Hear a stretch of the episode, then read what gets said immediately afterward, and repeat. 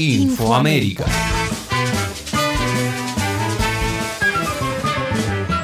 En esta edición, Estados Unidos declara a Colombia mayor aliado estratégico extra OTAN. Crece la polémica por las exclusiones en la Cumbre de las Américas.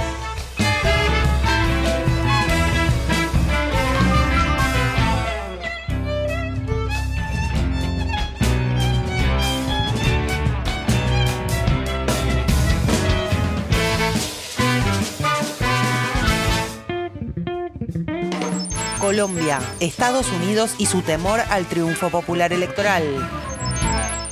En un panorama nada favorable donde los gobiernos de países grandes y chicos nuestroamericanos han objetado las formas de Washington rumbo a la cumbre de las Américas, desde los Estados Unidos ven con temor la potencial pérdida del gobierno que ha sabido ser su incuestionable aliado en la región, Colombia. Los resultados de las últimas encuestas para las elecciones presidenciales ponen a Gustavo Petro, candidato de la coalición progresista y de izquierda Pacto Histórico, directo en la segunda vuelta. En tanto, el candidato de la derecha uribista, Federico Gutiérrez ha ralentizado su crecimiento en la intención de voto y no está claro si llegará a la segunda instancia, sobre todo por el crecimiento sorpresivo del también derechista Rodolfo Hernández. Ante este escenario y a solo seis días de las elecciones, desde Estados Unidos el presidente Joe Biden ha emitido un memorándum presidencial con el que busca inclinar la balanza electoral enviando un mensaje de fidelidad a los sectores aliados en Colombia. Por medio del memorándum, el gobierno norteamericano declaró a Colombia como mayor aliado externo de la guerrista Organización del Tratado del Atlántico del Norte, OTAN. Desde mi punto de vista, señaló el presidente Biden durante la presentación del documento, la relación entre Estados Unidos y Colombia es la base fundacional de la seguridad y prosperidad regional.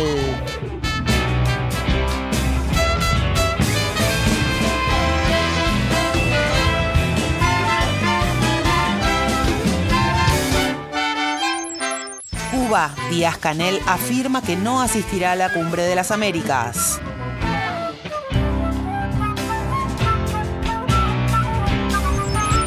Continúan los cruces por la decisión de Estados Unidos de excluir a Nicaragua, Cuba y Venezuela de la cumbre de la OEA. Ahora, el presidente cubano Miguel Díaz Canel afirmó que en ningún caso asistirá al cónclave que tendrá lugar entre el 6 y el 10 de junio en Los Ángeles. A la vez, resaltó la valiente y digna posición de los países que han levantado su voz contra las exclusiones, haciendo referencia a México, Bolivia, Argentina, Chile y los países de la comunidad del Caribe, CARICOM.